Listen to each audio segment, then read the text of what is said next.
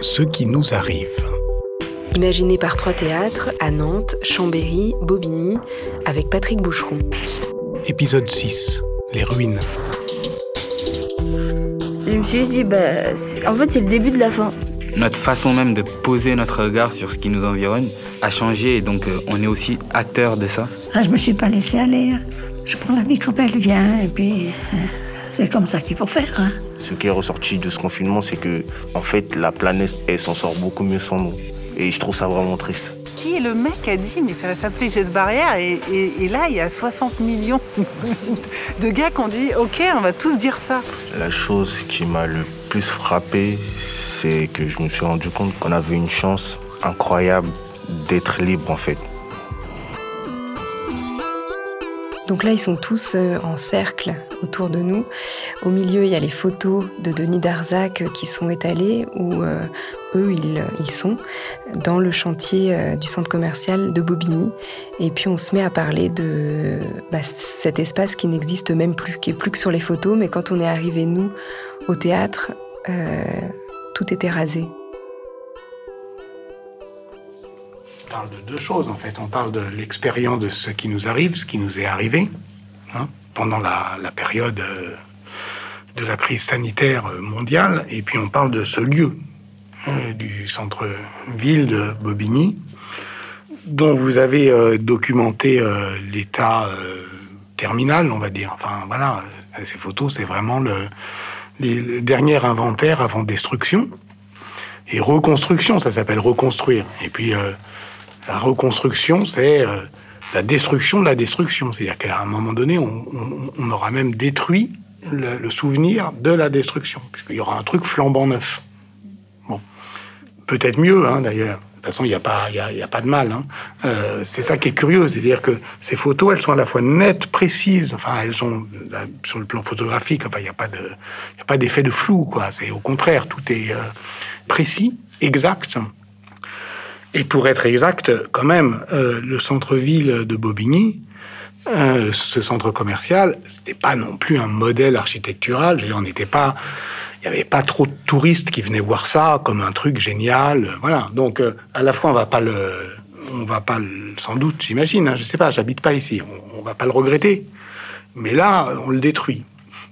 Donc, on est dans un entre-deux. Je sais pas comment ça, comment ça se passe ici est le, quand est-ce que, voilà, c'est, c'est quand même une destruction d'un truc qui n'était pas forcément le plus beau centre-ville du monde, mais enfin qui était celui qu'on avait là, non?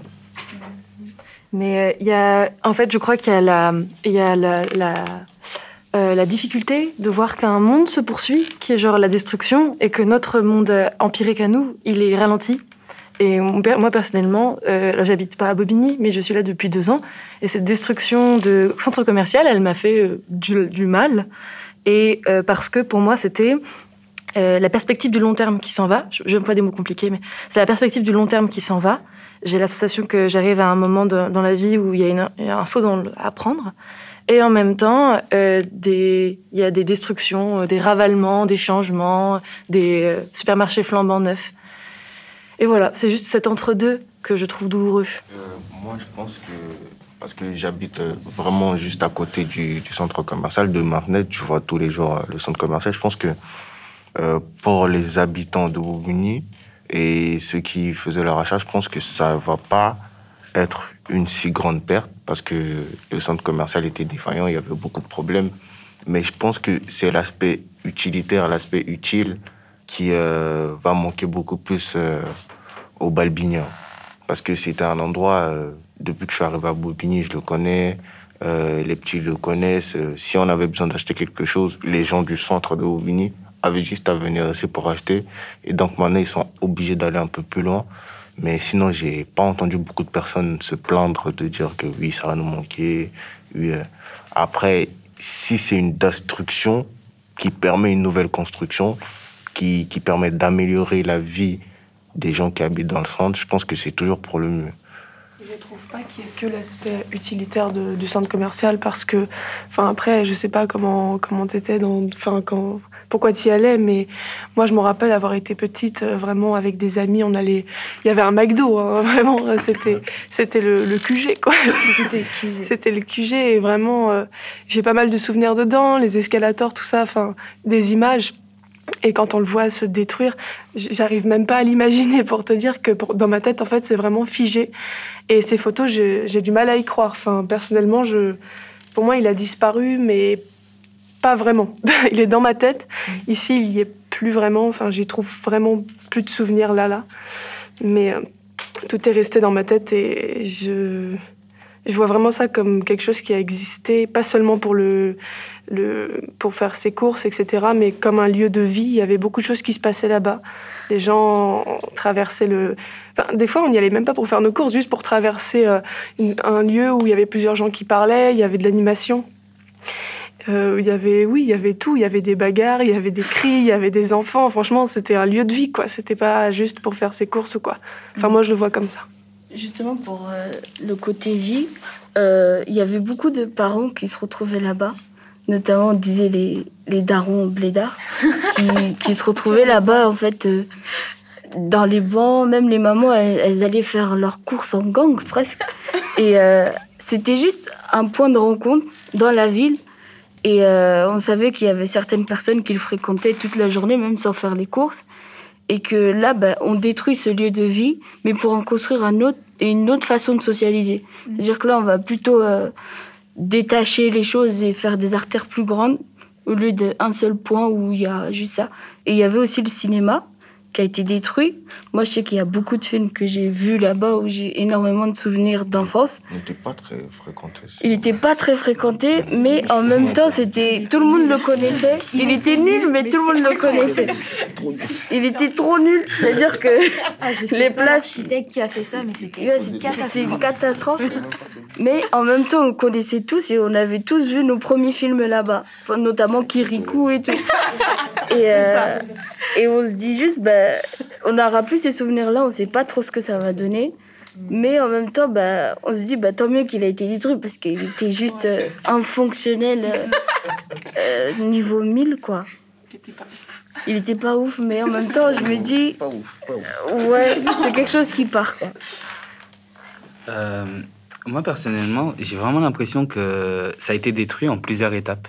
Parce que, dans un premier temps, il y a eu l'annonce de la destruction. Donc, tout le monde savait, mais on continuait de le fréquenter. Et puis, petit à petit, les magasins à l'intérieur ont commencé à fermer. Et donc, l'activité à l'intérieur a commencé à disparaître avant même que le bâtiment disparaisse en soi. Et, euh, notamment avec la fermeture du Auchan qu'il y avait à l'intérieur. Euh, c'est devenu plus un endroit de passage qu'un endroit où on, s'arrêtait. Euh, puis le chantier a débuté. Les choses ont vraiment commencé à être détruites, le bâtiment. Il y avait toute une symbolique autour. Et euh, jusque-là, moi, personnellement, j'avais perçu vraiment ça comme une disparition pure et simple d'un bâtiment et de, de tout un tas de lieux que je fréquentais, etc., et que, qui, qui n'allaient juste pas euh, apparaître ailleurs. Et puis, euh, à un moment donné du chantier, j'en ai euh, parlé avec Mariama, les débris formés par euh, les ruines du chantier formaient une forme d'éléphant par-dessus euh, la barrière dans laquelle il y avait des images de synthèse de, de ce que ça va devenir euh, dans, un futur hypothétique. Et euh, personnellement, c'est là que j'ai eu le déclic et me dire que ça va être un lieu qui va changer. Euh, les pratiques dans ces lieux vont sûrement changer aussi. Peut-être ce ne sera pas les mêmes personnes qui le fréquenteront, mais le lieu continue d'exister. Et euh, pendant les photos, euh, j'en ai parlé, mais moi, quand j'y étais, il y avait encore un bout du bâtiment debout. Reconnaître des endroits et ne pas les reconnaître de- d'autre part, euh, il y avait une forte symbolique en disant j'y ai vécu d'une certaine manière, mais euh, j'y vivrai encore, puisque j'y suis actuellement, mais dans une autre forme de, lieu. Donc euh, vraiment, euh, c'est certes une destruction, mais c'est surtout un prolongement de la vie sous une autre forme de ce lieu.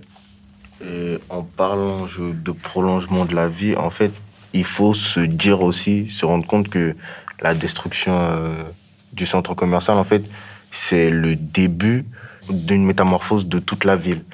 Parce que la ville a vraiment pour projet de, détruire toutes les dalles qui maintiennent euh, les cités en hauteur pour tout remettre au sol, pour que tous euh, les habitants de Bouvigny soient vraiment à égalité. Et donc, la destruction de ce centre commercial, c'est l'un des centres commerciaux les plus anciens. Euh, C'était une symbole, comme euh, d'autres l'ont dit, parce que moi, je voyais plus le côté utilitaire, mais beaucoup ont dit que c'était c'était une symbole. En fait, la destruction de ce symbole, c'est aussi un signal pour dire que la ville est en plein changement et qu'elle ne sera plus du tout ce qu'elle était. Mais même dans le nom de la ville. C'est-à-dire maintenant, ça s'appelle plus juste Bobigny, mais Bobigny Grand Paris.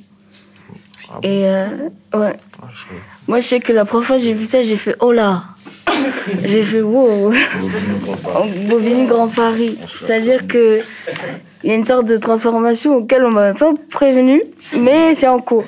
Et euh, je me suis dit, bah, en fait, c'est le début de la fin. C'est le début de la fin de Bobigny, mais aussi en même temps le début de, du commencement d'une nouvelle ville qui aura d'autres, une autre population. On sait tout ça.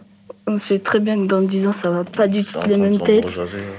Que ce sera plus du tout les mêmes commerces, que la gentrification va toucher en plein fouet, que même avant il n'y avait pas de centre-ville justement. Là ils ont créé un pour qu'il y ait un symbole de rotation autour de ça, mais que bah, ceux qui n'ont pas connu le centre-ville ne seront pas là pour le connaître plus tard. Et que bah, moi je sais pas si je serai là pour le connaître parce que la vie change, mais juste le nom ça en dit long. Et je me suis dit bon peut-être je serai plus de la partie d'ici là. Et voilà.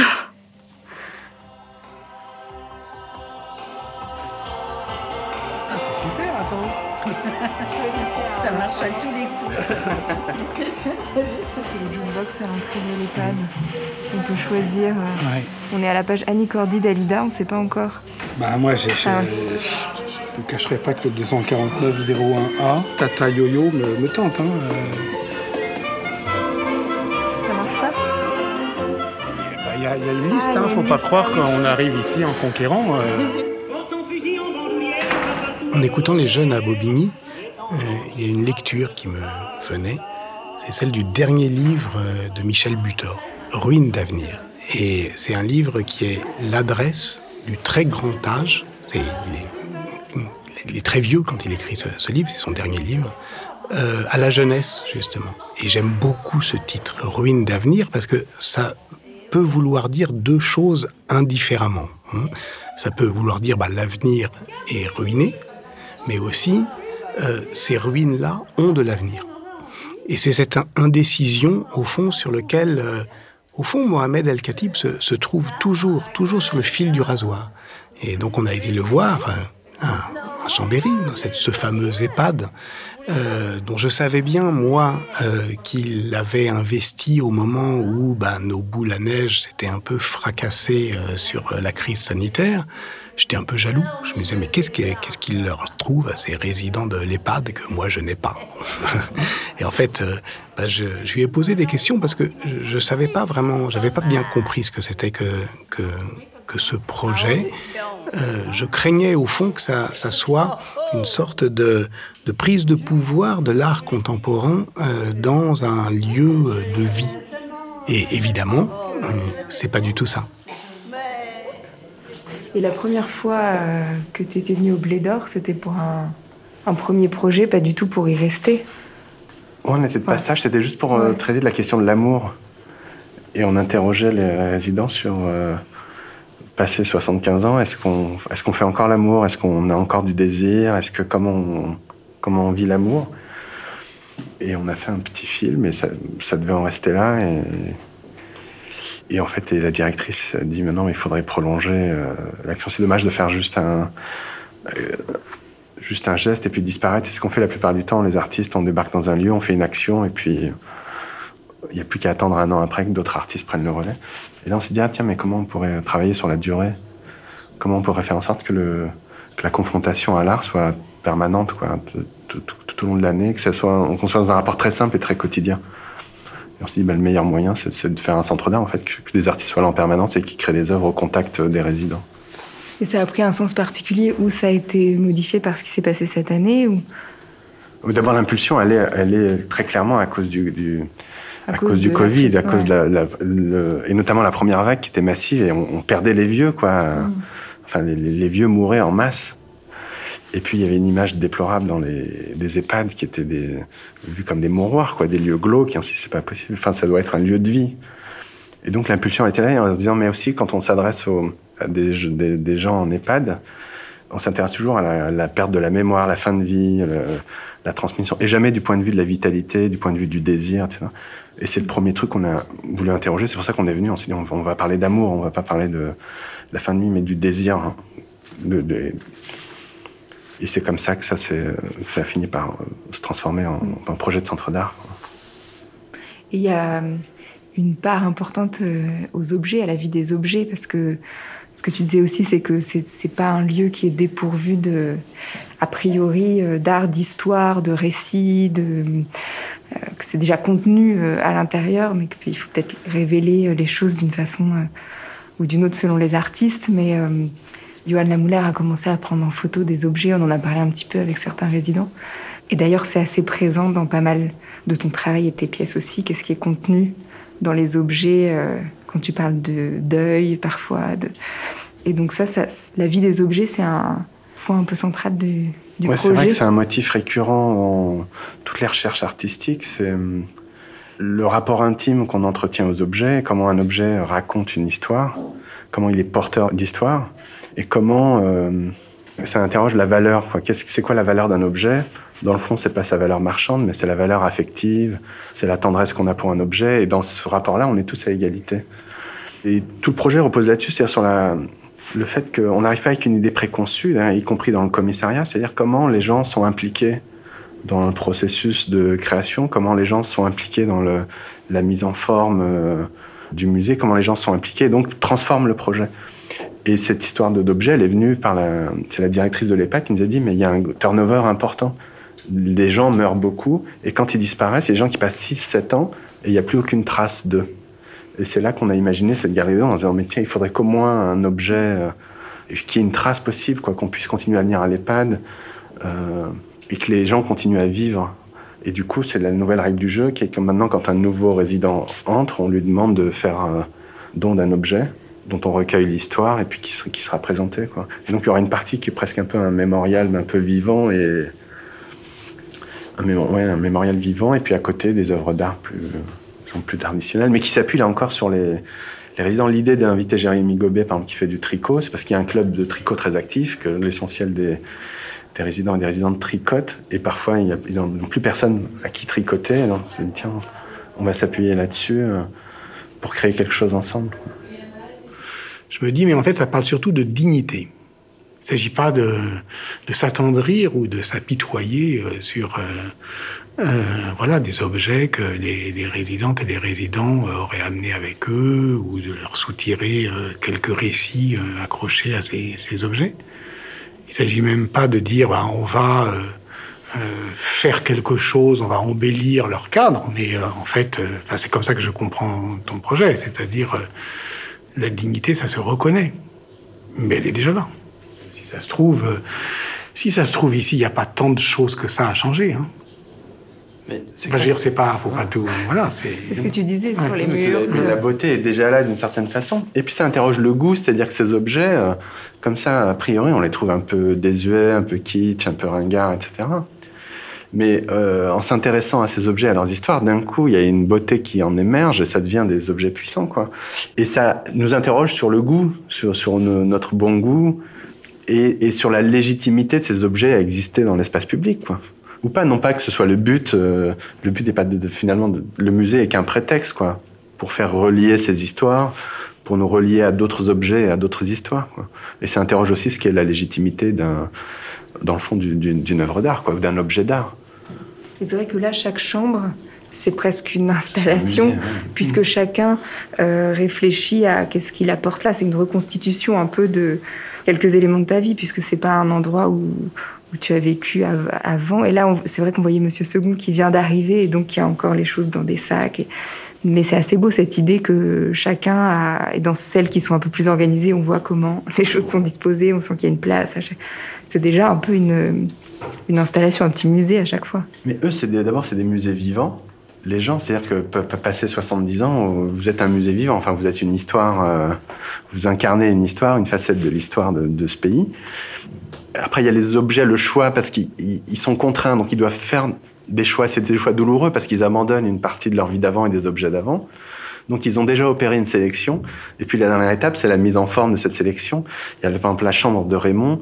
L'agencement est assez extraordinaire entre les photos de famille, entre des Legos, entre ces activités. C'est une installation. Et, dans le fond, on n'a pas tellement à transformer ça. Effectivement, presque on pourrait mettre juste ajouter un cartel, chambre de Raymond, et puis venir discuter. L'avantage, c'est que c'est un musée vivant, c'est-à-dire que euh, peut entrer en dialogue avec. Il n'y a rien d'intimidant. Euh, il y a un rapport très direct, et ça, c'est quand même fort. Quoi. C'est marrant parce que là, on est arrivé un peu avec euh, des questions euh, sur la, peur, l'inquiétude, tu vois, qui nous traversent depuis un an. Et ça me fait penser à une phrase euh, qu'avait prononcée Bernard Noël, donc ce poète qui a disparu il y a pas longtemps, qui avait dit il y a quelques années Moi, j'ai un avantage, c'est que j'ai plus d'avenir. Donc, je suis, je suis libre en, parlant mmh. à nous qui étions plus jeunes et avions une vingtaine d'années. Et c'est vrai qu'on presque, on a, c'est un peu la sensation Là, en, en rencontrant quelques-uns, on en a rencontré deux, trois, mais euh, qu'on a, parce que quand Mohamed, tu leur parles de la peur, euh, tout le monde a répondu non, je crois. Ou ils ont peur pour les autres. Oui, oui. Pour, pour justement le principe les plus des espérances. évidemment, quand on n'a pas plus grand-chose à espérer, au mm. moins on n'est pas déçu. Quoi. Mm. Mais c'est vrai que c'est frappant, c'est ce qui, euh, moi, ce qui me, oui, m'impressionne et me touche. c'est toujours la même chose au fond. C'est cette souveraine liberté que confère le grand âge. Puisqu'après tout, ils n'ont plus grand-chose à foutre, y compris de nous d'ailleurs, hein, ce qui est très, très rafraîchissant. À midi, c'est la cantine. Voilà. Et on passe après.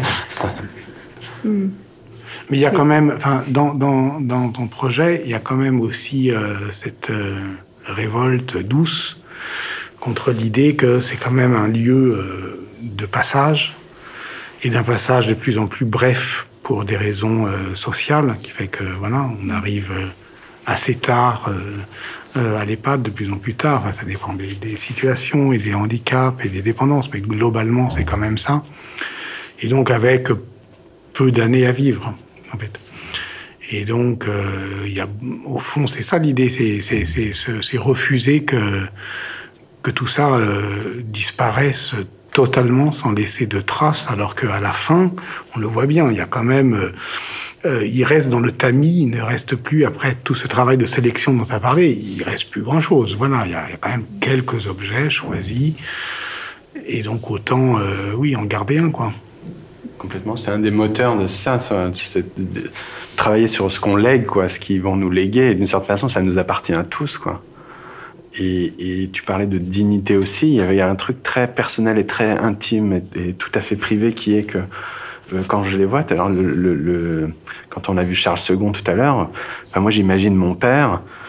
Euh, ça pourrait être mon père, quoi. Et j'aimerais qu'au moins, pour ces derniers jours, il soit dans un lieu, dans un lieu de vie agréable, dans un lieu de vie où on peut encore partager des choses, où on rencontre encore des gens. Et, donc, il y a assez basiquement, on essaie de faire en sorte que la vie soit agréable ici. Et tant qu'à faire, euh, en rapport avec des artistes, euh, avec des œuvres d'art, enfin, qui est autant de prétextes de rencontre. Et puis après, il y a effectivement ce que tu dis, la question de la trace, et simplement d'interroger, c'est-à-dire d'écrire l'histoire avec eux, c'est-à-dire pas d'écrire l'histoire à leur place, en choisissant pour eux ce qu'ils vont léguer, mais ce que au fond, et ça c'est une posture d'humilité difficile parce que des fois on aimerait, on projette ses propres goûts et on dirait ah, mais ce cadre-là il est vraiment super et en fait ce cadre-là les intéresse pas, c'est Et donc voilà d'accepter de, faire le deuil de ça et de se dire on va vraiment coécrire ensemble cet héritage quoi. Ça c'est assez excitant. Et ce d'autant plus que eux sont de passage, mais toi aussi. Enfin, je veux dire, faut pas non plus se, voiler la face. Enfin, je veux dire, il y a un moment où tu tourneras le dos, tu passeras à autre chose, tu auras d'autres projets, d'autres envies. Et donc, il faut inventer un dispositif qui puisse se passer de, toi, de, des artistes, quelque chose de simple et de reproductible. Parce que là, on est au Blé d'Or. Au fond, c'est un lieu qui, c'est, les historiens, ils appellent ça l'exceptionnel normal. C'est-à-dire pour qu'on soit là, il faut que plein de choses exceptionnelles soient euh, arrivées, des rencontres, euh, une directrice exceptionnelle, un théâtre exceptionnel. Enfin, voilà, il faut, il faut que en fait quelque chose euh, attire l'attention sur un lieu qui, par ailleurs, n'a pas de qualité particulière, enfin, est sans qualité au sens.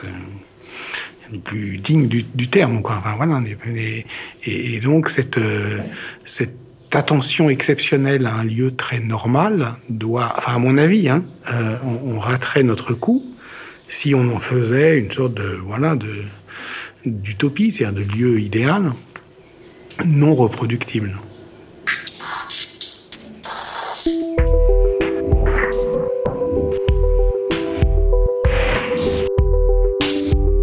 Arrive, un podcast réalisé par Aurélie Charon et Alexandre Planck.